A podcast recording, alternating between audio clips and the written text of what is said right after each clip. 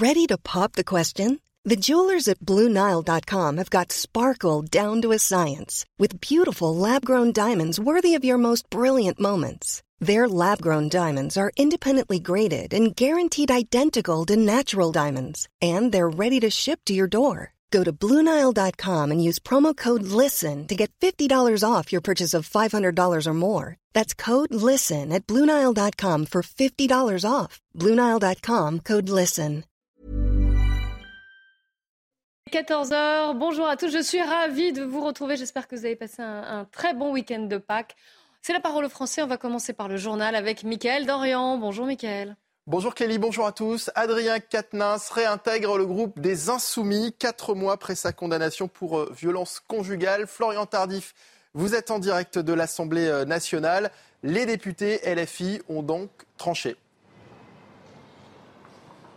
Oui, tout à fait. Ils ont euh, tranché après euh, de longs débats entre euh, les députés ici au sein rue de l'Université, non loin de l'Assemblée nationale, autour de cette question faut-il réintégrer, oui ou non, Adrien Quatennens au sein de la France insoumise et de l'intergroupe Nupes? Décision avait été prise il y a quatre mois suite à sa condamnation judiciaire de le suspendre temporairement pendant une période de quatre mois et cette période arrivait à échéance. C'est pour cela qu'il y a eu donc ce débat organisé ce matin en interne pour pouvoir décider si oui ou non il restait sur cette position. Pourquoi? Tout simplement parce que au sein de la France insoumise, on a peu apprécié les quelques déclarations euh, médiatiques d'Adrien Quatennens suite à sa condamnation euh, judiciaire. Il s'en est expliqué euh, ce matin. Il y a eu un vote qui a été organisé et les députés ont tranché. 45 députés ont voté pour sa réintégration contre 15 contre et 2 abstentions.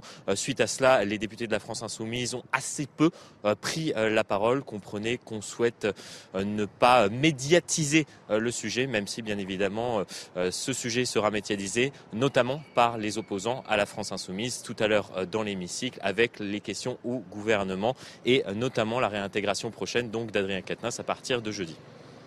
Merci beaucoup Florian Tardif. En duplex, tout près de l'Assemblée nationale, les images sont de Florian Paume. Dans le reste de l'actualité, la procureure de Marseille s'est exprimée. Elle a notamment évoqué les possibles causes du drame euh, de, ce week-end rue de Tivoli, drame qui, je le rappelle, a provoqué la mort d'au moins six personnes. On l'écoute. Nous sommes en train de travailler sur euh, l'hypothèse donc euh, de l'explosion au gaz. Nous en avions déjà parlé. Ce que nous savons, c'est que dans cet immeuble, donc avec un rez-de-chaussée et trois étages, seul le rez-de-chaussée et le premier étage étaient équipés au gaz. Ce que nous avons pu récupérer sur place, et ce qui est un élément euh, intéressant pour nous, et que nous avons pu récupérer euh, le compteur euh, de gaz du premier étage du bâtiment.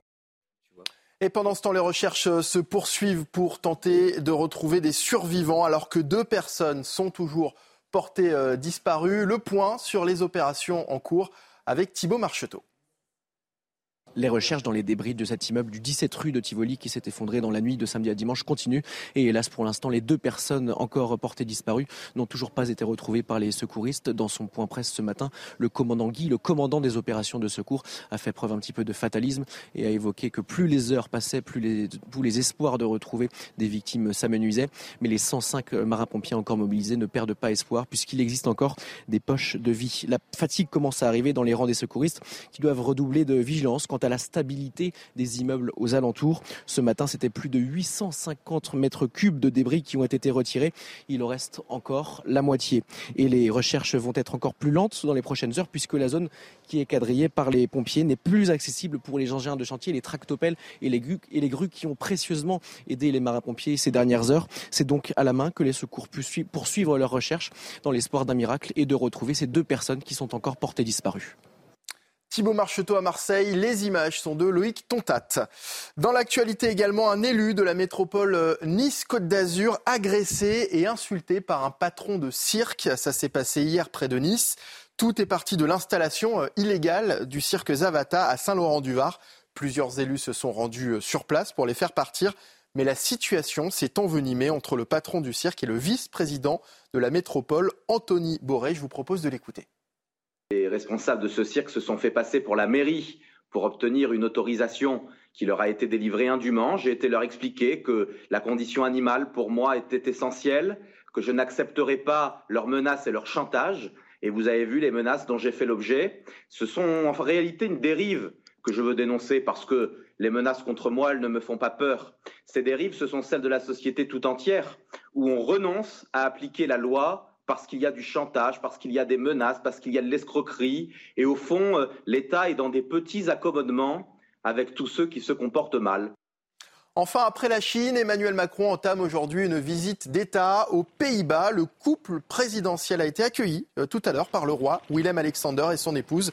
Un déplacement de deux jours destiné à sceller le rapprochement des deux pays au sein de l'Union européenne. À noter que c'est la première visite d'État d'un président français aux Pays-Bas depuis près de 23 ans. Voilà, c'est la fin de ce journal. C'est à vous, Clélie Mathias. La parole aux Français en compagnie, bien sûr, de vos invités. Merci beaucoup, Mickaël. Et on se retrouve à 15h pour le grand journal de l'après-midi. Mes invités, Jean-Michel Fauvergue, bonjour. bonjour et Benjamin Morel, bonjour. Soyez les bienvenus. Alors, on est en attente de notre premier invité, le vice-président et porte-parole de la PEP, la première fédération d'associations de parents d'élèves. Je voulais vous parler de cette euh, proposition de loi LR sur l'école. Elle comporte de nombreuses mesures clivantes, notamment l'uniforme, la laïcité, aussi une, euh, j'allais dire, un changement d'hierarchie ou d'autorité. Vous allez le voir. Avant d'en parler, je vous propose de regarder ce sujet de Marine Sabourin. Elle est présentée par LR comme un antidote au mot de l'école. La proposition de loi vise d'abord à décentraliser le système éducatif en permettant par exemple plus de liberté dans le recrutement des professeurs, l'organisation pédagogique ou encore les dispositifs d'accompagnement des élèves. Car selon un rapport de la Cour des comptes de 2021, seulement 10% des décisions prises en matière éducative le sont au niveau des établissements. Cette proposition s'inspire directement d'une réforme conduite au Royaume-Uni en 2010. Les systèmes éducatifs qui réussissent le mieux sont ceux qui partent des établissements, qui donnent la main aux équipes pédagogiques. Faisons comme les autres pays d'Europe, qui réussissent beaucoup mieux que nous et qui mettent souvent moins d'argent que nous. Le rôle des chefs d'établissement pourrait également changer. Ils disposeraient d'une autorité hiérarchique sur les enseignants, aujourd'hui exercée par l'inspecteur de l'éducation nationale, et pourraient davantage gérer le budget octroyé à l'établissement scolaire. L'un des derniers articles prévoit d'imposer une interdiction des signes religieux ostensibles aux accompagnants des sorties scolaires et de rendre obligatoire le port de l'uniforme dans toutes les écoles, collèges et lycées publics ou privés sous contrat. La gauche et Renaissance devraient s'opposer par voie d'amendement à de nombreuses dispositions du projet de loi. Alors, Laurent euh, Zamekskowski, vous avez été auditionné par le Sénat à ce sujet, d'ailleurs, au sujet de cette proposition de loi des Républicains. Vous êtes vice-président et porte-parole de la PEP, c'est la première fédération d'associations de parents d'élèves. Bonjour à vous et merci de réagir en direct sur CNews. Euh, il y aurait beaucoup de choses à dire et à faire sur l'école. On en parle régulièrement. C'est un grand sujet d'actualité. Il y a beaucoup de chantiers, beaucoup de mesures qui sont proposées à droite comme à gauche d'ailleurs aussi. Et alors, d'un point de vue global, on va rentrer dans le, dans le détail des mesures qui sont proposées par les Républicains. Hein. Mais là, d'un point de vue global, vous, quand vous avez eu vent de ce, de, ce texte, que vous avez été auditionné, qu'en avez-vous pensé déjà? Est-ce que c'est -ce c'est une bonne chose? Est-ce qu'il contient des bonnes mesures? Ou est-ce qu'il est finalement un petit peu fourre-tout?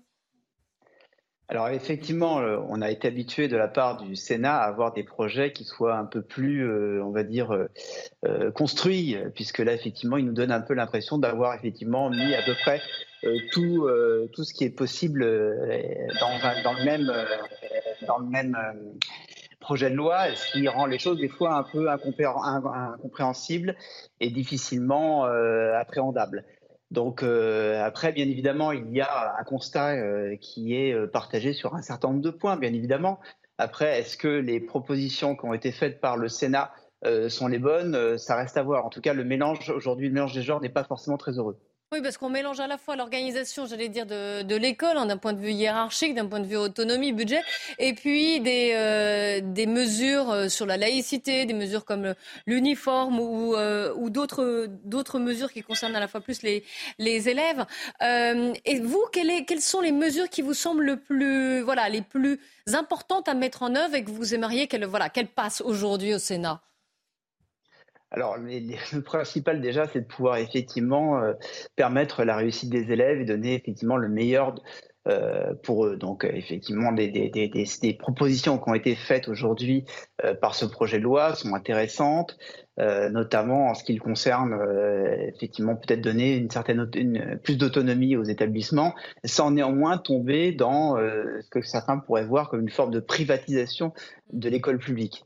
Donc aujourd'hui, il y a besoin d'adapter beaucoup plus, et c'est également dans ce sens-là où aussi on a été euh, auditionné euh, par le, ministre euh, sur les questions liées à la mixité, où il y a des réflexions, mais on, leur, on a bien expliqué que ces réflexions ne pouvaient avoir sens que si on prenait les spécificités locales en considération et qu'on n'essayait pas d'appliquer quelque chose de, de manière massive et, et, dogmatique sur l'ensemble du territoire.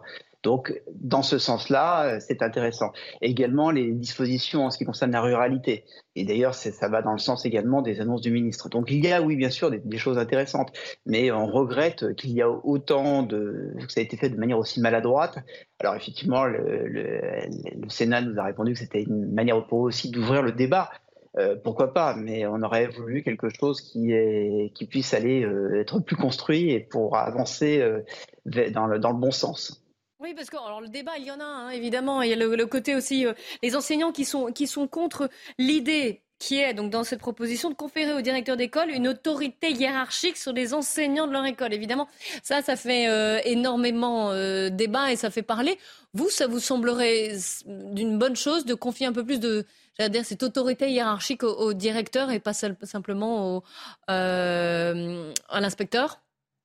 Alors, on n'a pas pour habitude de se mêler du fonctionnement des ressources humaines et de l'organisation du ministère.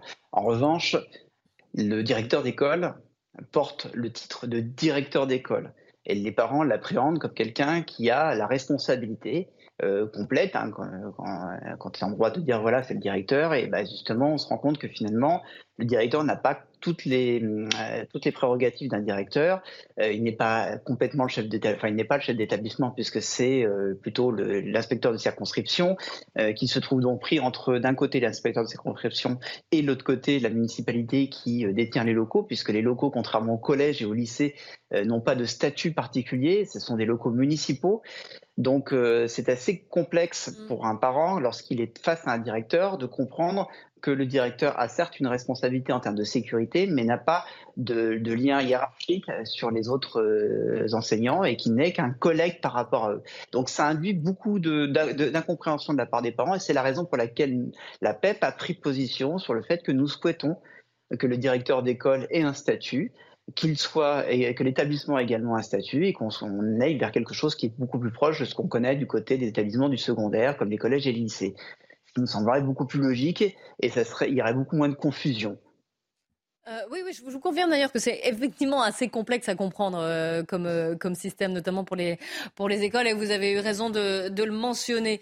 je repars sur une autre, une autre proposition qui, qui fait débat, et on en parle beaucoup parce qu'elle est éminemment symbolique, ce serait le retour de l'uniforme pour l'école primaire, et puis qui va dans le sens d'un dernier axe dit par les républicains, hein, laïcité et vivre ensemble, qui remet évidemment sur la table la question du voile, la question des ports de, de et des ports de signes et de tenues religieuses ostentatoires, et notamment pour les parents qui accompagnent les, sorties scolaires aussi. Alors, il y a l'uniforme d'un côté et le, port des signes et tenues religieuses ostentatoires. Quelle est votre position à la PEP sur ces deux sujets?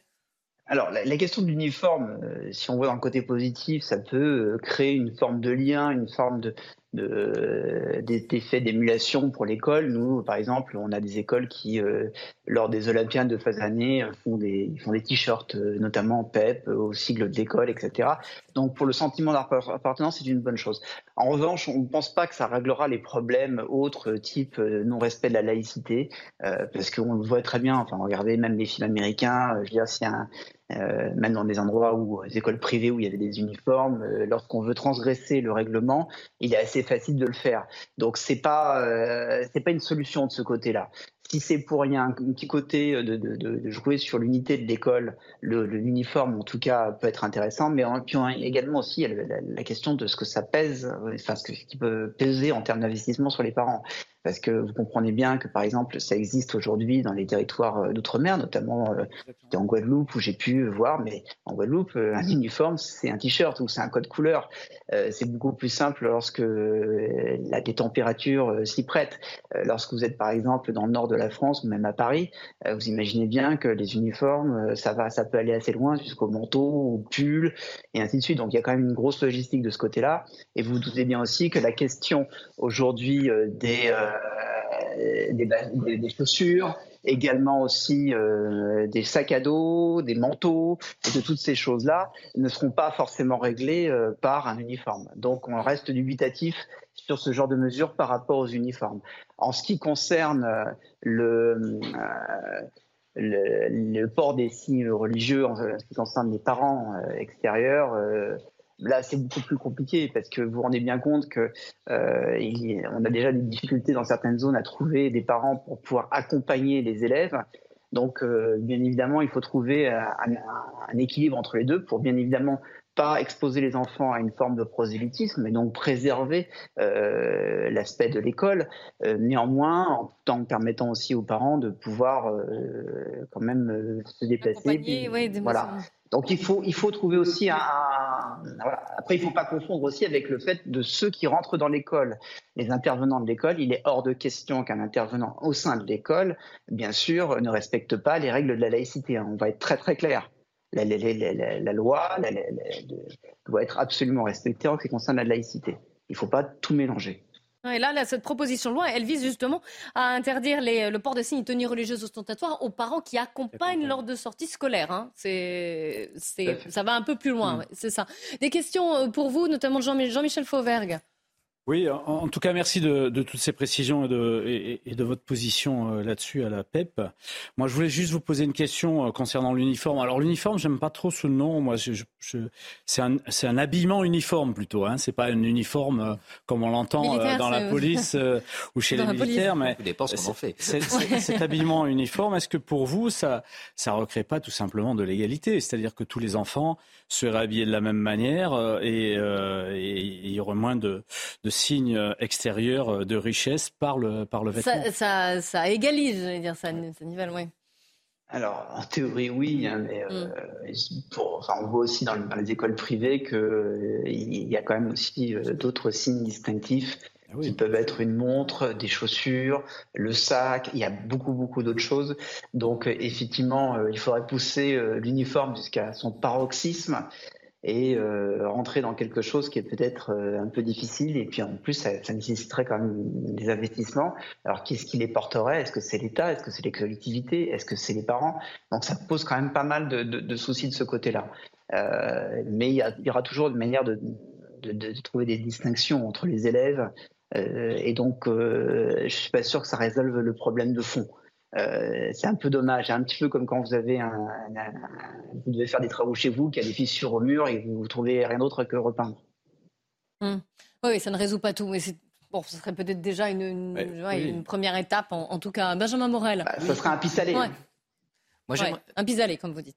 Moi, j'aimerais revenir avec vous sur la question de l'autonomie des établissements. C'est-à-dire, alors vous allez être un peu jugé parti, mais peut-être que vous allez me donner des solutions. Quand on interroge les euh, professeurs sur cette question de l'autonomie, en règle générale, ils vous disent que bah, ce n'est pas forcément une bonne idée, justement, parce qu'ils reçoivent déjà beaucoup de pression à tort ou à raison, hein, mais des parents d'élèves pour ce qui est de l'évolution des conditions d'enseignement et que cette pression-là, eh bien, elle risque d'être devenir extrêmement compliquée si, en effet, il y a une autorité, une capacité d'action accrue au niveau des établissements, notamment dans les mains des chefs d'établissement. Si jamais on devait aller vers plus d'autonomie pour ces établissements et pour ces chefs d'établissement, comment est-ce que vous envisageriez la reconfiguration des rapports aujourd'hui entre enseignants et parents d'élèves pour que tout ça ne se passe pas trop mal? C'est une vaste question. Je pense que d'une manière générale, on essaye tous d'aller dans le même sens. Je veux dire, euh, vous savez, comme dans un bateau, euh, si on ne rame pas tous dans le même sens, on n'avance pas. Donc malheureusement, il peut toujours avoir des situations où euh, les parents, les enseignants, l'équipe pédagogique, la, direction sont, ont des avis divergents. Mais à un moment, il faut qu'on se, regroupe et qu'on trouve des solutions pour avancer ensemble. Donc après, il y a, l'autonomie en ce qui concerne la gestion de l'établissement, qui est déjà aujourd'hui une réalité. après, il y a également aussi la pédagogie. Il y a, la, il y a une pédagogie aujourd'hui qui est la liberté de chaque enseignant. Donc il y a déjà un certain nombre de choses. Après, est-ce que en, en, développant sur les particularités de, de certains endroits, euh, après, ça peut être des questions rurales, de ville, plein de choses qui peuvent rentrer en compte. Euh, aujourd'hui, c'est encore un peu flou, donc euh, vous imaginez bien qu'il faut, il y a un travail, et c'est pas le projet de loi aujourd'hui qui renvoie beaucoup au réglementaire qui le dit. Donc pour ça aussi, on est dubitatif par rapport à ce projet de loi. Donc il faut des choses, un projet concret, de voir justement dans quelle mesure une autonomie peut être constructive, permettre de donner aux chefs d'établissement les moyens nécessaires pour conduire leur établissement euh, vers la réussite, et les élèves vers la réussite, bien évidemment. Je le disais en introduction, hein, euh, souvent on parle de l'éducation nationale, du chantier que ça représente, des réformes qu'il pourrait y avoir, d'un point de vue pédagogique, d'un point de vue d'organisation et tout. Là, on a un texte, une proposition de loi, les, Républicains, euh, sur lequel d'ailleurs le, gouvernement a prévu de s'opposer hein, sur certaines dispositions, euh, notamment. Donc ce texte est débattu au Sénat aujourd'hui. Mais est-ce qu'à vos yeux, parce qu'encore une fois, on, il pourrait y avoir beaucoup, beaucoup d'entrées euh, sur l'éducation nationale, beaucoup de réformes qui pourraient être envisagées. Est-ce qu'il manque une proposition qui, à vos yeux, était essentielle pour l'école en 2022 et les années à venir en France, hein, parce que ça concerne d'ailleurs le, primaire comme le, collège et le lycée, et qui manque à ce texte? Vous vous êtes dit, en tant que parent d'élèves, justement, euh, euh, vous vous êtes dit, bah, pourquoi ils n'ont même, ils même pas pensé à ça, qui est peut-être pour vous la base? Alors, je pense que la vraie base, c'est pas pas euh, au niveau forcément du législatif. Euh, Aujourd'hui, euh, ils ont essayé de répondre. Ils ont fait un, un constat avec un certain nombre de problèmes et euh, ils ont essayé de, trouver des moyens législatifs pour répondre aux questions. Et on voit bien aussi que de toute façon, il y a des limites hein, par rapport au réglementaire. Euh, ce qu'on constate nous aujourd'hui, c'est fondamentalement il y, a, a il y a un problème d'envie. Il faut redonner envie. Il faut redonner envie aux enseignants euh, et, à toute l'équipe pédagogique de, faire ce métier pour qu'on ait suffisamment d'enseignants pour pouvoir euh, encadrer nos enfants. Et aujourd'hui, euh, malheureusement, ce n'est pas le cas. On est obligé de passer aussi par des systèmes de recrutement type job dating pour pouvoir recruter des contractuels qui n'ont pas la formation adéquate, même si à terme, il y a des gens qui sont certainement très bien, qui ont des vocations et qui pourront acquérir euh, ces compétences, mais néanmoins, ils ne l'ont pas forcément lorsqu'ils arrivent. Et, euh, aujourd'hui, bah, ça, se ressent aussi sur le niveau des élèves. Donc, je pense que le premier problème est de résoudre la situation, de redonner envie d'être enseignant, de pouvoir avoir euh, cet environnement euh, qui soit porteur. Et vous verrez, malheureusement, il y a, il y a un espèce de cercle vicieux qui se crée au fur et à mesure où quelque part euh, on a, on est confronté à des enseignants qui malheureusement n'ont pas eu la formation nécessaire. bah forcément après les parents s'inquiètent et ils sont un peu sur le dos des, des, enseignants. Ouais, Revaloriser finalement ce, ce métier d'enseignant. Une question pour vous, j'espère qu'on ne vous a pas perdu j'ai vu un petit signe qui m'inquiète. Euh, on va essayer, Jean-Michel Fauvergue. Bah moi, j'aurais bien aimé lui poser la question. J'espère qu'il est. J'espère qu'il nous entend. Toujours là, sinon ça peut ouvrir le débat. Euh, je suis assez d'accord avec lui quand il euh, quand il dit que la, loi ne règle pas, pas tout et, loin s'en faut. En tant qu'ancien législateur, je trouve qu'on a on a trop de lois et, et, la plupart des lois sont mal appliquées. Donc effectivement, tout ne se règle pas par la loi et, certaines choses qui sont dans, cette proposition de loi, à mon avis, ne devraient pas y être euh, euh, d'une manière générale? Oh, je pense que je pense qu'il y a beaucoup de choses qui peuvent se, travailler au local. L'autonomie, c'est quelque chose de bien. Euh, je pense qu'il faut le laisser dans la loi, mais tout ce qui est du, port de, la tenue d'uniforme, etc., ça peut, ça peut faire partie des règlements intérieurs. Euh, un certain nombre de choses de ce type-là. Alors, votre question, parce qu'on a retrouvé, euh, on a retrouvé Laurent Zameskowski. Oui, j'étais en, train de, euh, j'étais en train de vous dire que j'étais assez d'accord avec vous en ce qui concerne le, le, que, la loi, le, positionnement de la loi, tout ne passe pas par la loi. Et, en tant qu'ancien député, j'en suis intimement persuadé, on a trop de lois et qui sont fort mal appliquées quelquefois.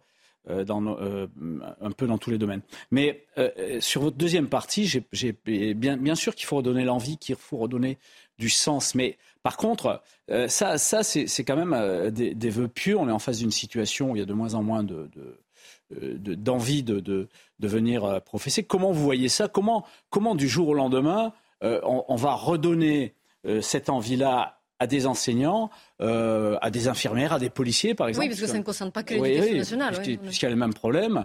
Euh, autrement que de dire euh, il faut augmenter les salaires, ce qui, est, ce qui est exact, il faut les augmenter, mais je pense que ça, c'est pas suffisant. Est-ce que vous avez d'autres pistes, en ce qui concerne ça? Alors, ce n'est pas mon rôle en tant que fédération de parents d'élèves. En revanche, ce qu'on entend, c'est que la question des salaires n'est pas tout. Justement, c'est souvent les questions de, de conditions de travail. Et ça, c'est important. Je pense que les enseignants aussi ont besoin de se sentir euh, soutenus, ils ont besoin de se sentir euh, reconnus. Ils ont besoin aussi qu'on puisse effectivement les mettre dans des conditions euh, propices au travail. Donc c'est une question bah, liée aux locaux, c'est lié aussi euh, lié aux, aux élèves. Hein. le, respect de la discipline, ça c'est aussi important. Euh, il y a beaucoup de choses qui interviennent et pour que on, ait, on puisse enseigner, oui, je vous entends. Oui, oui, nous aussi, on vous entend. on vous écoutait même. On vous écoutait D'accord, parce que... Ah, oui. Et donc, euh, voilà, donc l'histoire, elle, est, elle est assez simple, malheureusement, mais après, de, trouver comment redonner envie et comment faire surtout euh, de, en sorte que les enseignants aient de bonnes conditions de travail, eh ben, je crois que c'est un effort collectif. Et euh, il y a aussi, il va falloir faire évoluer peut-être les mentalités. Et justement, pour rebondir sur, sur, ce que vous disiez à la fin, est-ce que vous ne pensez pas que cette autonomie au niveau local euh, va permettre ça justement, va permettre de, de, de, valoriser sur les conditions de travail, sur la, la manière de faire. Même en général, oui, oui sachant que sachant qu'en termes de Benjamin Morel est beaucoup plus terre à terre. Désolé d'être pragmatique. Aujourd'hui, quand vous avez des enseignants aussi mal payés, vouloir les recruter dans quelconque territoire, par ailleurs l'autonomie des établissements, le risque c'est que les meilleurs enseignants justement soient pris par les par les établissements qui auront les moyens d'avoir de bonnes conditions de travail.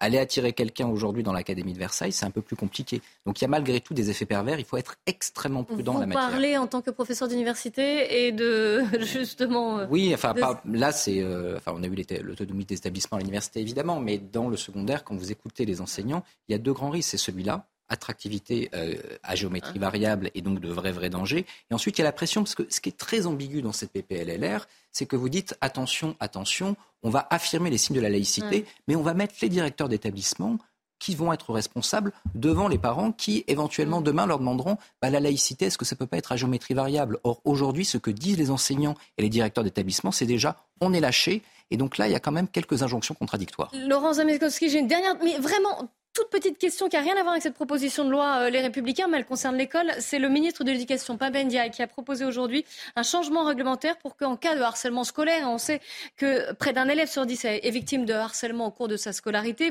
Vous, connaissez bien évidemment le, sujet. Et il estime, il voudrait qu'en dernier recours, ce soit l'élève harceleur qui soit transféré dans un autre établissement et non pas l'élève harcelé. En un mot, qu'en pensez-vous? Je pense que c'est une demande souvent des, parents, hein, parce qu'effectivement, on semble souvent injuste de sortir l'élève qui est, qui est harcelé de l'école. Euh, donc c'est très mal vécu par les parents des, enfants qui se trouvent dans situation de harcèlement. De l'autre côté, euh, surtout à l'école primaire, euh, il faut quand même considérer qu'on est face à des victimes part et d'autre, le harceleur et le harcelé. D'ailleurs, les méthodes dites PICAS euh, traite la, question du groupe. Et l'idée, c'est de ne pas avoir une, idée stigmatisante, parce qu'un élève qui est harceleur a pu être lui-même harcelé avant. Donc il, y a une, il faut comprendre que les uns, on est face à des enfants et qu'on n'est pas face à quelqu'un qui commet un crime sur un autre, même si aujourd'hui c'est pénalisé.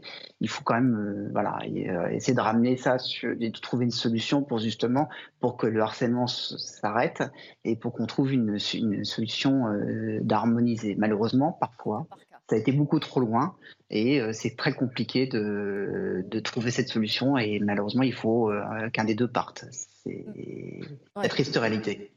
Merci beaucoup pour votre témoignage, euh, Laurent. Merci. Merci à vous. On va se retrouver juste après la, pub et on abordera le, question. Bah, D'ailleurs, tiens, on parlait des jeunes. Le permis de conduire à 16 ans. Je ne sais pas à quel âge vous l'avez eu, mais euh, le gouvernement y, réfléchit. On parlera à quelle heure? À quel âge? Et on parlera également de, l'immigration à la frontière franco-italienne. À tout de suite. La parole en français, on commence par le, le Flash Info avec Somaya Labidi. Adrien Quatennens va être réintégré au groupe des députés La France Insoumise. Parmi les 75 votants, 45 se sont exprimés en faveur de la réintégration de leurs collègues. Pour rappel, le député du Nord a été suspendu pendant 4 mois après sa condamnation pour violence contre son ex-compagne au mois de décembre dernier. Suspension de la grève à la raffinerie Total Énergie de, Gonfreville en Seine-Maritime. Les grévistes ont décidé de suspendre le mouvement à l'issue d'une assemblée générale ce matin. Le site commence donc à reprendre une activité normale, même si au niveau national, l'intersyndicale a appelé à une douzième journée de mobilisation ce jeudi.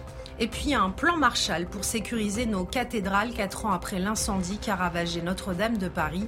D'ici la fin de l'année, l'État aura investi 220 millions d'euros pour restaurer et renforcer 87 de ces cathédrales. Grâce à ce budget, les cathédrales de Clermont-Ferrand et de Beauvais notamment ont pu entamer des chantiers majeurs. La parole française, je suis toujours en, compagnie de Benjamin Morel et de Jean-Michel Fauvert, qui, je le précise, a été sous-directeur de la police aux frontières, ce qui nous intéresse particulièrement là, parce qu'on va aborder le sujet de euh, l'immigration avant d'en venir au permis de conduire à 16 ans, mais ce sera en, fin d'émission. Euh, vous avais certainement vu que le député LR des Alpes-Maritimes, Éric Ciotti, avait euh, annoncé l'arrivée de deux escadrons de gendarmes mobiles à la frontière franco-italienne. Vous allez voir son tweet. Situation alarmante. Le ministère de l'Intérieur a répondu à ma demande urgence. Deux escadrons de gendarmes mobiles sont arrivés en renfort pour contenir un véritable raz-de-marée migratoire. il a un peu plus, il a précisé dans une missive, dans une lettre qu'il avait écrite au ministère de l'Intérieur, que le flux entrant de mineurs non accompagnés avait battu un nouveau record avec 521 prises en charge pour un total de 729 depuis le début de l'année, euh, selon les chiffres du, député. Nous sommes en ligne avec euh, Arnaud Murgia. Bonjour, vous êtes le maire de Briançon dans les, euh, dans les Hautes-Alpes. Vous n'êtes pas loin d'une autre, alors j'allais dire d'une autre route, puisque les migrants ont différentes routes d'arrivée hein, en, France. Vous êtes non loin du, du col de Montgenèvre, mais vous allez nous expliquer ça en, en détail. Vous, quelle est la situation sur place à Briançon?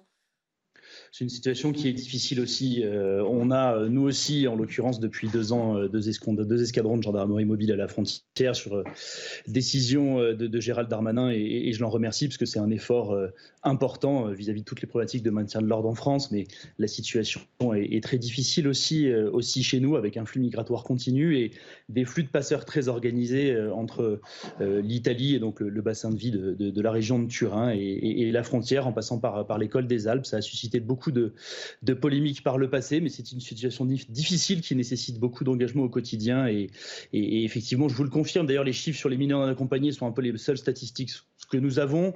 Et effectivement, on est à peu près dans les mêmes chiffres que les Alpes-Maritimes. On avait, je crois, en 2021, 350 mineurs euh, non accompagnés euh, qui étaient accueillis dans le département des Hautes-Alpes, un peu plus en 2022. On en avait beaucoup au moment du démarrage de la crise migratoire en, en 2017 et 2018.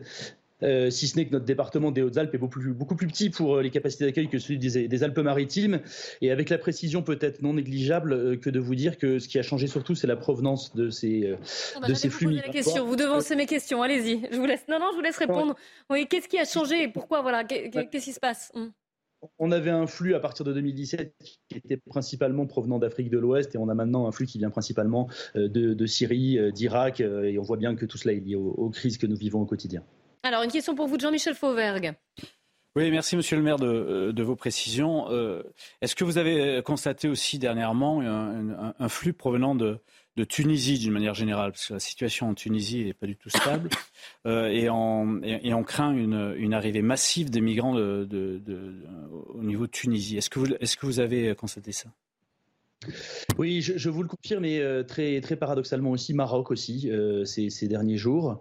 Euh, donc on, voit bien hein, ce, changement de flux. Moi, la, question que je pose, qui à mon avis doit exister dans le débat, c'est est-ce que finalement tout ça est, pérenne? Moi, je remercie le ministre de l'Intérieur d'avoir mis à disposition autant de, gendarmes à la frontière, mais est-ce qu'on ne doit pas se poser la question finalement de savoir si c'est des escadrons de gendarmerie mobile qui doivent de manière pérenne rester sur nos frontières? Ça pose la question, à mon avis, d'un corps euh, européen, on a le, débat de Frontex que nous connaissons, mais en tout cas, on voit bien qu'aujourd'hui, pour ces, raisons-là, on doit d'une part impérenniser des effectifs sur nos frontières, ça c'est une obligation. Le deuxième sujet, c'est bien entendu, mais vous le connaissez bien, Monsieur Fauvergue, c'est le sujet des outils juridiques qu'on met à destination euh, de nos forces de l'ordre. Je pense bien entendu aux OQTF et à la capacité à reconduire à la frontière dès lors qu'on s'éloigne de la ligne de frontière. Chez nous, c'est particulièrement prégnant, puisqu'à la différence euh, peut-être du sud des Alpes-Maritimes où on est sur une côte, ici on est vraiment sur un flux de montagne où les sentiers de randonnée sont utilisés euh, par les passeurs pour faire traverser des migrants et souvent en les mettant en danger. Je rappelle que les forces de l'ordre, ce sont aussi chez nous euh, le secours en montagne, euh, le PGHM et la CRS des Alpes qui interviennent souvent pour secourir des gens qu'on envoie à 2000 mètres d'altitude dans la neige sans aucune responsabilité. Et ça, c'est malheureusement désastreux et irresponsable de la part de tous ces réseaux. Oui, effectivement, vous avez eu raison d'aborder aussi la question au niveau européen, au niveau aussi des relations avec euh, l'Italie.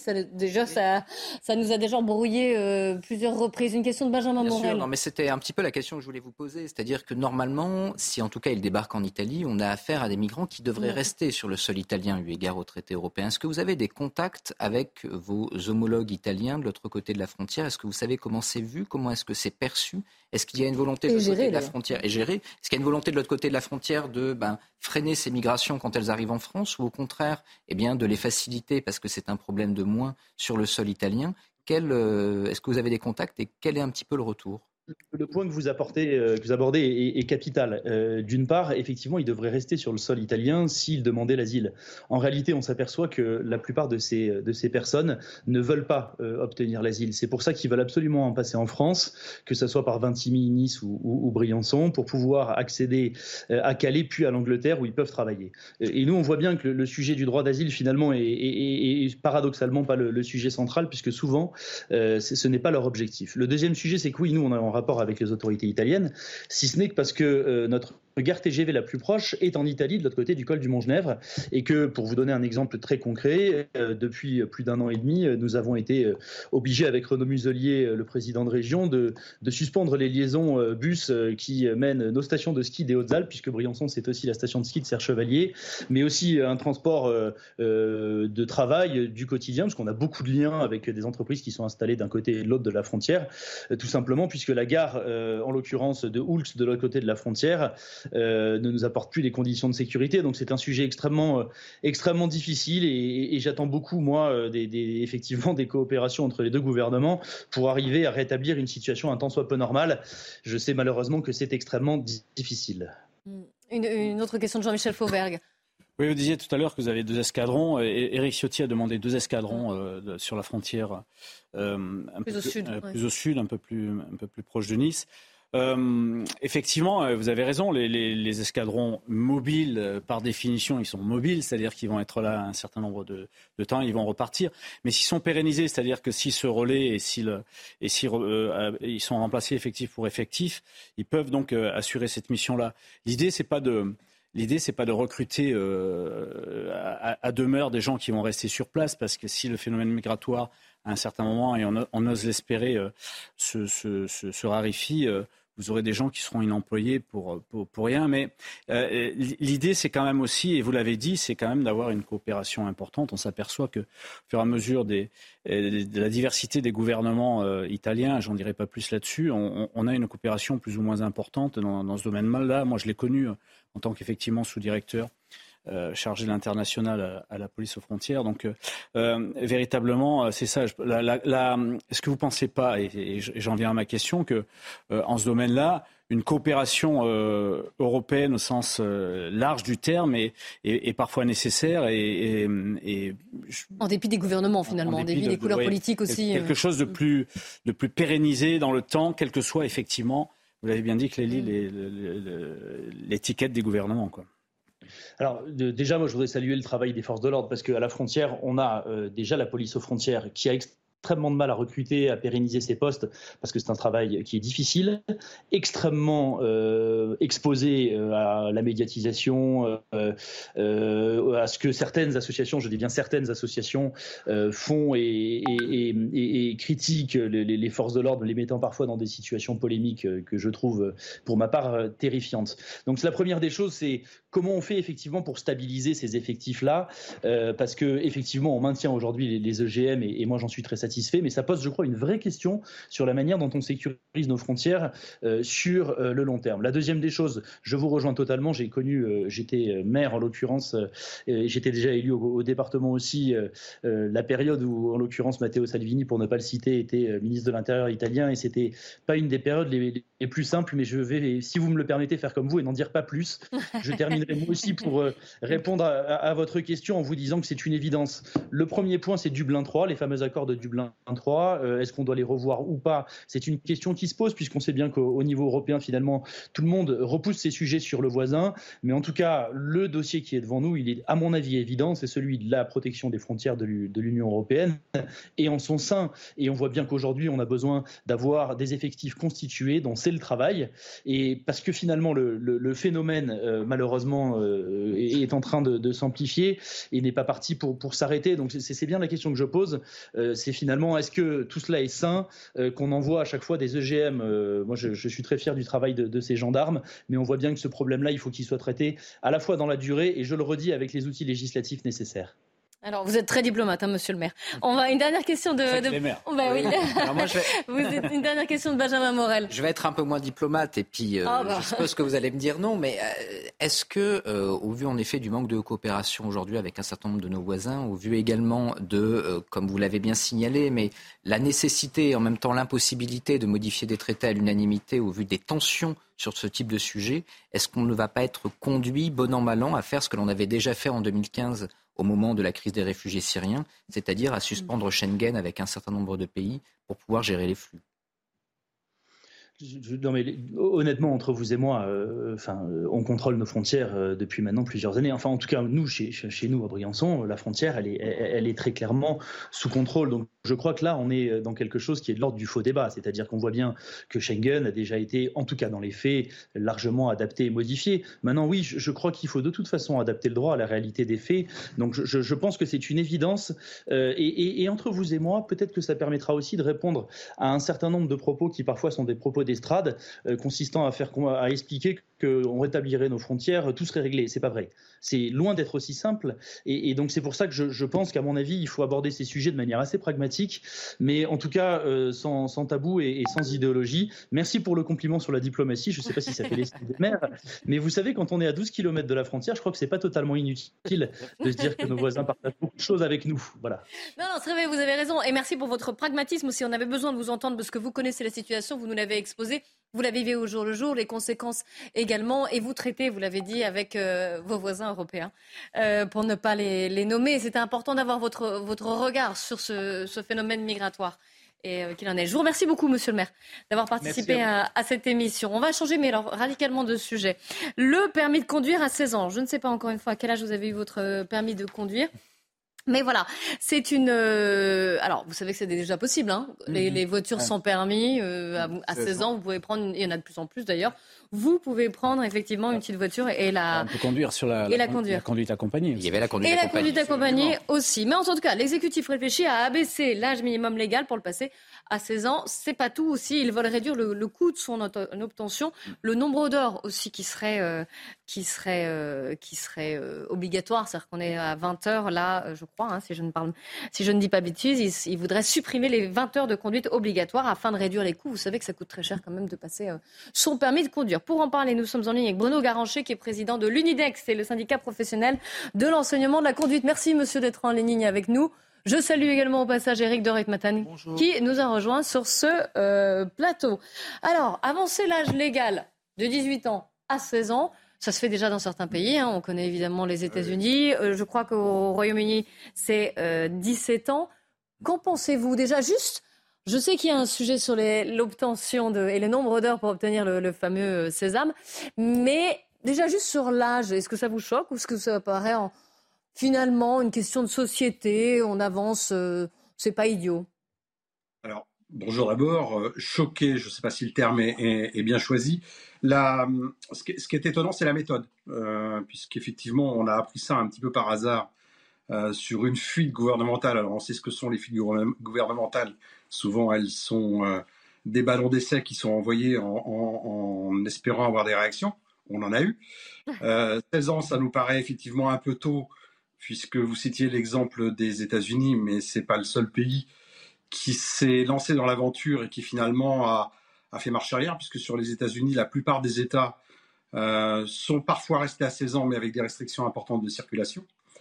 Et puis, on sait aussi euh, de façon assez précise que la mortalité euh, des jeunes grands ados, presque adolescents, on ne sait plus très bien d'ailleurs comment les, les appeler aujourd'hui, est quand même assez particulière dans notre pays, puisque euh, encore aujourd'hui, alors que les 18-24 représentent euh, à peine 10% de la population, ils représentent 21% des tués. Donc il y a un vrai sujet à creuser et en France, on a une assez bonne connaissance des apprentissages et de la situation des, très jeunes. Euh, c'est peut-être un peu prématuré de dire simplement on va abaisser l'âge, point. Il y a certainement pas mal de réflexions à avoir avant de se lancer sur une, une décision aussi importante sur l'avenir de nos jeunes. Oui, d'autant plus qu'on met beaucoup l'accent, en tout cas au niveau du gouvernement, sur les chiffres de la, de la mortalité et de la sécurité routière. À chaque fois, c'est un, des objectifs pour le, faire baisser. Est-ce que, est que le fait de, baisser l'âge légal d'obtention du permis de conduire aiderait à aller dans ce sens? Je ne suis pas forcément hmm. sûr. On va ouvrir le débat aussi en, plateau. Peut-être Jean-Michel Fauvergue moi, moi, je. Alors. Euh, je ne sais pas dans quelles conditions a été présentée euh, cette, mesure-là, mais je pense qu'on est au tout début. Et alors effectivement, euh, elle, doit être développée et peut-être y aura-t-il aussi des, une conditionnalité importante dans ce domaine-là. Mais sur le, sur le principe, moi je ne suis pas je ne suis pas contre dans la mesure où, euh, où euh, déjà vous avez des, des, jeunes qui font leur, leur apprentissage et qui conduisent maintenant de manière accompagnée. Alors évidemment, il y a un adulte à côté euh, qui conduisent de manière accompagnée et, et ça éveille. Très... ça existe d'ailleurs. Oui, oui, et, et, ça éveille très tôt. les réflexes, le, le fait, de, de le fait aussi d'être éduqué à quelque chose, et en particulier aux règles, les règles du permis de conduire ça peut permettre aussi euh, de respecter un certain nombre d'autres règles qui ne sont pas dans le permis de conduire. Oui, mais il y a peut-être, alors je parle sous le contrôle de, Bruno Garanger, mais une différence entre avoir son permis, être libre de prendre n'importe quelle voiture, d'aller sur la route, et d'être en conduite accompagnée où on n'a pas encore euh, passé l'examen, où on n'a pas encore le, papier euh, rose, même si oui, c'est en rose, et on a, voilà, et on a quelqu'un, on est sous le regard de quelqu'un. C'est deux questions différentes en réalité. C'est-à-dire que d'un côté, il y a la question de l'âge, et je suis pas sûr qu'on soit plus mauvais conducteur à 16 ans qu'on l'est fondamentalement à 40, sauf qu'on a moins d'expérience. Et cette expérience, la question, c'est comment est-ce que vous l'obtenez? La conduite accompagnée peut être un outil. Mais dans tous les cas, autant on peut tout à fait comprendre, et moi je suis en effet plutôt favorable à la conduite à 16 ans, autant la réduction du nombre d'heures ah, va paraître un tout autre sujet, là est problématique. Parce que si vous envoyez des jeunes ah, avec on va, une poser la question à Bruno ça pose problème. Alors, la réduction des heures, expliquez-nous. Bah, une première réaction euh, à ce qui vient d'être dit. Euh, de tout temps, la profession s'est montrée extrêmement favorable à la conduite accompagnée. On a seulement un problème en France, c'est que malheureusement, le nombre de jeunes qui passent par cette filière, qui est une filière qui, c'est une filière d'excellence, c'est une filière qui effectivement, comme l'ont dit vos invités en plateau, permet l'acquisition d'une expérience sous contrôle. Et on voit bien que, à la fois en termes de résultats à l'examen, qu'ensuite dans la, la, poursuite de la vie de conducteur, ce sont des gens qui, parce qu'ils ont parcouru 3000 km à peu près accompagnés de leurs parents ou d'autres tuteurs d'ailleurs, parce qu'il y a même eu des expériences qui ont été faites avec les branches professionnelles pour euh, les, les, les, tuteurs des, apprentis notamment euh, sur la conduite accompagnée. Ça, on sait que c'est quelque chose qui fonctionne très très bien et qui donne d'excellents résultats. Autant effectivement abaisser l'âge simplement et faire que ce qui se passe à 18 va avoir lieu à 16 et pas sans poser problème. Après, pour nous, le nombre d'heures est quasi symbolique. C'est-à-dire que on sait qu'aujourd'hui, en matière de permis de conduire, la moyenne nationale est plus proche de 32 heures que de 20. Donc supprimer les 20 aujourd'hui n'a pas beaucoup de sens en soi, parce que, ou les garder d'ailleurs, on pourrait presque le dire dans ce sens-là, puisque ça ne correspond pas à la réalité de ce qui est fait comme apprentissage, par les jeunes. Donc c'est un non-sujet quelque part, sauf dans le signal que ça envoie, qui consisterait à dire aux parents aussi bien qu'aux jeunes que finalement, bah, on peut probablement avoir son permis de conduire avec moins d'heures que ce qu'on fait aujourd'hui. Bon, il y a le problème des coûts aussi. C'est ce sur quoi le gouvernement réfléchissait, c'est le problème du coût du permis de conduire. Et en se disant, si, j'abaisse, si on abaisse le, le, nombre d'heures de formation, on réduira peut-être les coûts. Mais vous avez complètement raison de parler du coût. Le coût est central aujourd'hui. Il est central même si globalement, et toutes les études le prouvent, le permis de conduire n'a pas fondamentalement augmenté. Il équivaut à peu près depuis 40 ans à un SMIC à un SMIC et demi. Donc ça, on est sur un, un, prix qui évolue assez peu en fait. Par contre, où le coût est central, c'est qu'effectivement, les dépenses des familles aujourd'hui sont fléchées différemment.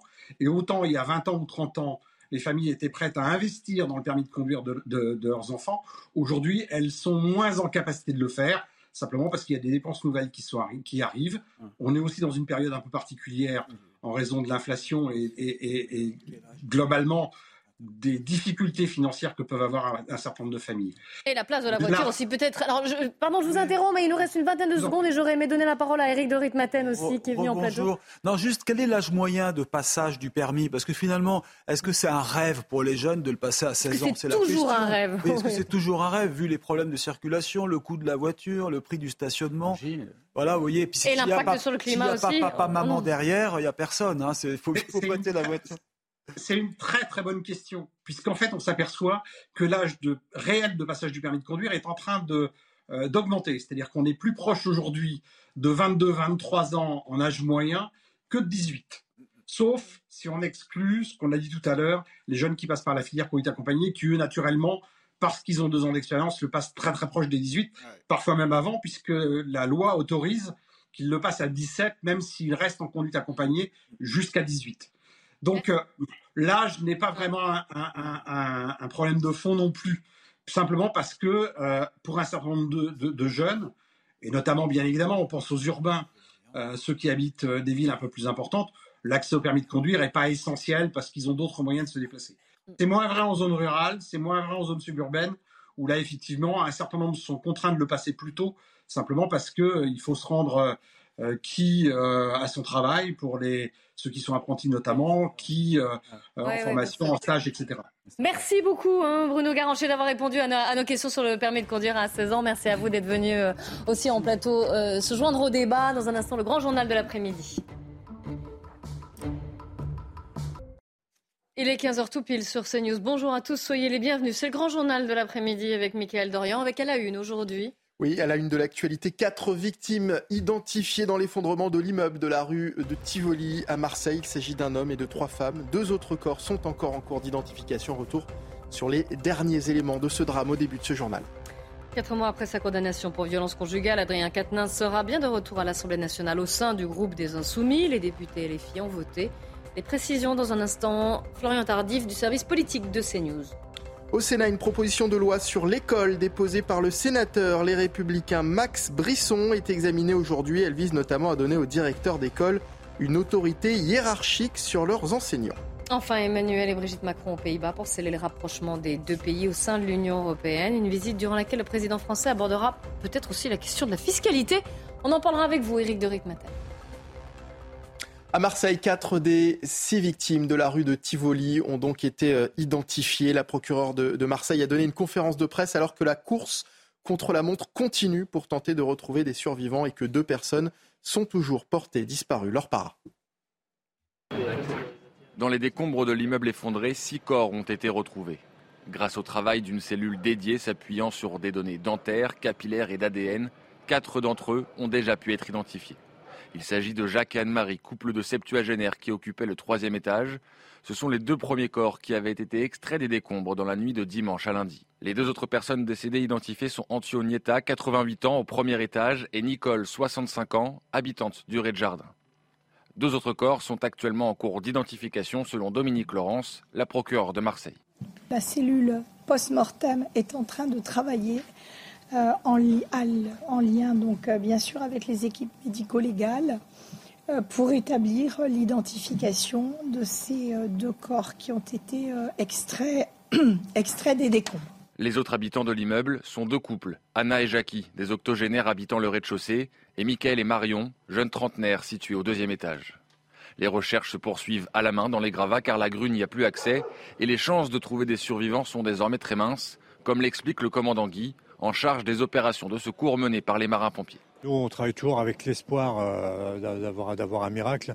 Euh, clairement, il y a toujours des poches euh, de sécurité, des poches de survie qui se créent, etc. C'est sûr que plus le temps passe, plus l'espoir va s'amuser. Les pompiers se relaient régulièrement dans les décombres. Plus d'une centaine d'entre eux sont actuellement mobilisés. Sujet de Thibault Marcheteau, la politique. Adrien Quatennens réintègre le groupe des euh, Insoumis quatre mois après sa condamnation pour violence conjugale. Florian Tardif, bonjour. Vous êtes à l'Assemblée nationale. Les députés et les filles ont donc tranché. Oui, ils ont tranché euh, suite à un débat tendu euh, ce matin entre les différents députés euh, de la France insoumise autour de cette question faut-il réintégrer, oui ou non, Adrien Quatennens au sein des rangs du parti ici à l'Assemblée nationale? Suite à ce débat, ils ont procédé à un vote et les députés ont voté pour donc la réintégration du député insoumis, réintégration qui aura lieu ce jeudi. 45 voix pour, contre 15 contre et 2 abstentions. Pourquoi il y a eu un débat comme cela organisé avant la réintégration euh, euh, d'Adrien Quatennens, tout simplement parce que au sein du parti, on estimait que les propos qu'il avait pu euh, tenir suite à sa condamnation judiciaire dans plusieurs médias n'étaient pas des propos adaptés compte tenu de la situation. Tout l'objet des débats se sont faits sur ces différents points ce matin et Adrien Quatennens s'en est expliqué. Il a notamment dit qu'il regrettait tout ou partie de ses propos. C'est d'ailleurs pour cela que euh, les députés ont voté, nous explique-t-il, euh, favorablement donc euh, à la requête de plusieurs, à savoir de réintégrer le groupe de la France insoumise. Comprenez qu'aujourd'hui on souhaite tourner la page au sein de la France insoumise, mais cela risque d'être un débat également avec les autres groupes euh, qui sont au sein euh, de euh, la NUPES, les alliés même de la France insoumise, puisque au Parti socialiste, certains commencent à dire qu'il n'est pas possible que Adrien Quatennens siège au sein de l'intergroupe NUPES. Donc voilà, on souhaite tourner la page au sein de la France insoumise, mais comprenez que l'histoire n'est pas, pas encore terminée. Florian Tardif en direct de l'Assemblée nationale et merci à Florian Pomme qui vous accompagne. Euh, direction le Sénat à présent où une proposition de loi sur l'école est examinée aujourd'hui. Nous retrouvons sur place Johan Usaï. Bonjour Johan, ce texte qui risque de faire euh, du bruit dans l'hémicycle a été déposé par le sénateur Les Républicains Max Brisson. Que contient-il exactement? Oui, alors d'abord le nom de cette proposition de loi, c'est une proposition de loi pour une école de la liberté, de l'égalité des chances et de la laïcité. Alors c'est un texte qui entend d'abord s'attaquer au niveau, puisque vous savez sans doute que la France décroche dans l'ensemble des classements internationaux. Le texte propose par exemple de revoir de fond en comble la formation des professeurs des écoles, et puis le texte veut également créer un service public du soutien euh, scolaire pour améliorer donc ce soutien scolaire en dehors des heures de cours par définition. Mais la partie la plus clivante de ce texte déposé par les Républicains concerne la laïcité, puisque cette proposition de loi eh bien, euh, propose d'interdire le port du voile et des signes ostentatoires pour les euh, accompagnants, les, ceux qui accompagnent les sorties euh, scolaires, les parents d'élèves, donc, qui ne pourraient plus porter le voile lors de ces sorties. C'est une habitude des, Républicains qui proposent régulièrement ce genre de, mesures et qui, pour l'instant, n'a jamais été adopté. Disons-le clairement, effectivement. Hein. ce texte, il risque d'être voté ici, effectivement, au Sénat, puisque les républicains sont euh, majoritaires, mais il n'a aucune chance d'être voté à l'Assemblée nationale. Il ne verra donc euh, jamais le jour. C'est une manière pour les républicains eh d'imposer à nouveau leurs marqueurs, de rappeler quels sont euh, leurs marqueurs en politique. Merci beaucoup, Yohann Usaï. Dans le reste de l'actualité, le gouvernement tente toujours d'élargir sa majorité. Pour y arriver, Elisabeth Borne poursuit ses entretiens avec les chefs de l'opposition. Prochain et dernier rendez-vous cet après-midi avec Marine Le Pen. Gauthier Lebret. Elisabeth Borne va donc conclure euh, ses euh, rendez-vous, ses consultations avec les chefs de l'opposition, avec Marine Le Pen qui sera reçue en fin d'après-midi à Matignon. Je vous rappelle la mission euh, fixée par Emmanuel Macron, élargir sa majorité, mission impossible. Et puis c'est évidemment pas avec Marine Le Pen qu'Elisabeth Borne va élargir cette fameuse majorité. C'est donc une réunion qui n'aboutira pas sur grand-chose. La présidente du groupe RN à l'Assemblée qui pourrait dire à nouveau au revoir à Elisabeth Borne comme elle l'a fait le jour où cette dernière a utilisé un onzième 49 49.3, Marine Le Pen qui demande le départ de Matignon d'Elisabeth Borne. Et puis le gouvernement et la majorité qui pourraient faire le choix dans les jours à venir de cibler davantage le Rassemblement euh, national qui apparaît comme le grand gagnant de cet épisode sur les retraites avec toute une série de sondages meilleurs les uns que les autres. Un premier sondage de l'IFOP qui dit que Marine Le Pen a redoré euh, son image. Un deuxième de l'IFOP qu'elle se qualifierait, peu importe les cas de figure, au second tour de 2027. Et un sondage ELAB qui dit que Marine Le Pen l'emporterait si le match était rejoué face à Emmanuel Macron. Et puis je parle même pas des sondages qui disent eh bien, que Marine Le Pen pourrait gagner des dizaines de députés en cas de euh, dissolution. Vous avez vu que euh, ces derniers jours, l'exécutif, Gérald Darmanin en tête, ciblait énormément la France insoumise et Jean-Luc Mélenchon qui voudrait tout conflictualiser, qui voudrait même une révolution et qui serait à l'origine de violences, qui mettrait euh, de l'huile sur le feu. Eh bien, désormais, l'exécutif pourrait également faire le choix de cibler Marine Le Pen, qui apparaît donc, encore fois, comme la grande gagnante de cet épisode sur les retraites.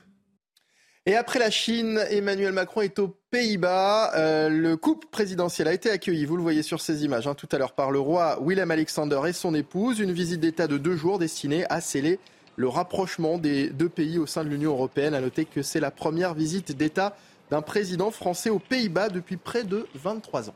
Face à la chronique écho avec Eric de Ritmaten.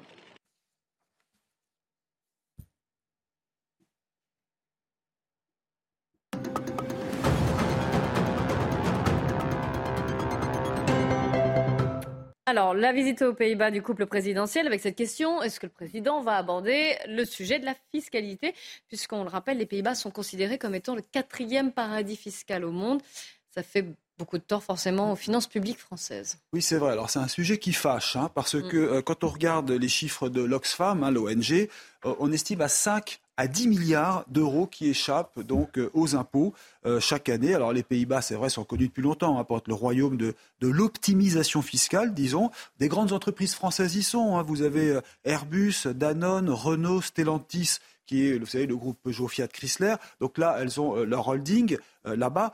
Et pourquoi? Eh bien parce que d'après l'économiste Gabriel Zuckman, qui a écrit un livre sur la richesse cachée des nations, eh bien les Pays-Bas sont depuis très longtemps le troisième paradis fiscal européen après le Luxembourg et l'Irlande tout cela à nos portes en Europe. Alors, d'ailleurs, je ne devrais pas dire paradis fiscal, c'est plutôt un Éden fiscal, puisque l'OCDE a refusé de classer les Pays-Bas euh, dans le rang euh, des paradis. Alors, le taux d'imposition n'est pas différent de celui de la France. Hein. Il est à 25% l'impôt sur les entreprises, donc c'est pareil. Mais en revanche, les dividendes ne sont pas taxés. Et puis surtout, les entreprises peuvent négocier un forfait fiscal. C'est le premier point. Ensuite, tout ce qui touche à l'innovation et au brevet n'est pas imposé. Et puis les entreprises qui ont leur siège là-bas, eh ne payent pas d'impôt sur les sociétés pour toutes les filiales qu'elles ont à l'étranger. Et voilà, c'est pour ça que ces entreprises, ces grandes entreprises qui ont énormément de ramifications partout dans le monde, ont choisi de mettre leur holding aux Pays-Bas. En tout cas, le gouvernement néerlandais a toujours promis de revoir ce système, mais en attendant, permettez-moi une petite phrase, au royaume des tulipes, les Pays-Bas restent pour l'instant les rois pour faire des fleurs aux entreprises. Merci. Elle était travaillée. Hein. Merci Eric de Maten. Et vous allez voir ça aussi, c'est un sujet qui fâche. 2023 pourrait bien être la pire année pour la restauration. Et la principale raison reste la fuite du personnel. Alors que pour certains, la saison s'ouvre avec les premières vacances de Pâques. De nombreux postes restent non pourvus. Et sans salariés, impossible bien sûr de travailler, ce qui met en danger de plus en plus d'entreprises qui s'adaptent comme elles peuvent. Michael Chaillot. La baie de la Baule sous le crachin breton, le week-end de Pâques lance traditionnellement la saison estivale. Malgré la météo, les rues sont bondées, mais pas sûr qu'il y ait suffisamment de personnel pour servir tous les vacanciers. Les offres d'emploi s'affichent partout dans les vitrines. Il manque 22 saisonniers pour les trois crêperies bar à pommes de la Presqu'île. On n'a pas d'autre choix que de s'adapter. Alors ça veut dire qu'on va ouvrir un peu moins, qu'on va, comment dirais-je, euh, avoir une carte un peu plus restreinte sur une période donnée. Parce qu'effectivement, ce qu'on devait faire à 4, on va le faire à 2. Au bout du passage du Gois, Noirmoutier est plongé dans le brouillard, comme ce patron de trois restaurants de Lille. Le premier est fermé depuis trois mois, faute de personnel. Le second est en délicatesse. Je vais me retrouver avec un salarié en salle et trois personnes en cuisine, dont moi. Et euh, je ne sais pas comment je vais faire pour ouvrir mercredi. Ici, le salaire minimum est à 2000 euros net, logé, nourri, blanchi pour 5 jours de travail par semaine. Des gens qui s'engagent à venir travailler chez vous aux conditions énumérées qui sont claires, très nettes, et qui ne viennent jamais, et qui ne donnent plus du tout de nouvelles. Voilà, ce à quoi nous sommes tous confrontés dans ce pays aujourd'hui. Avec un taux de chômage à 5,8% en Pays de Loire, la saison 2023 s'annonce comme une des plus tendues pour recruter des saisonniers, selon le GNI, syndicat de la restauration. De plus en plus d'affaires sont à vendre, bien souvent faute de personnel. Le sport à présent avec la chronique de Marco Maretic consacrée à Manchester City. Bayern Munich, c'est ce soir en quart de finale allée de la Ligue des Champions.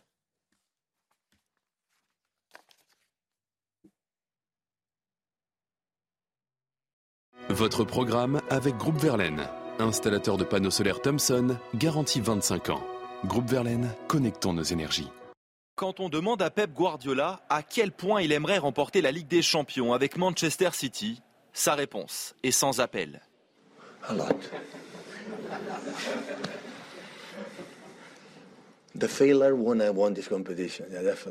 Un constat d'échec qui lui est sans cesse rappelé depuis son arrivée en 2016, lui qui a été recruté principalement pour ça.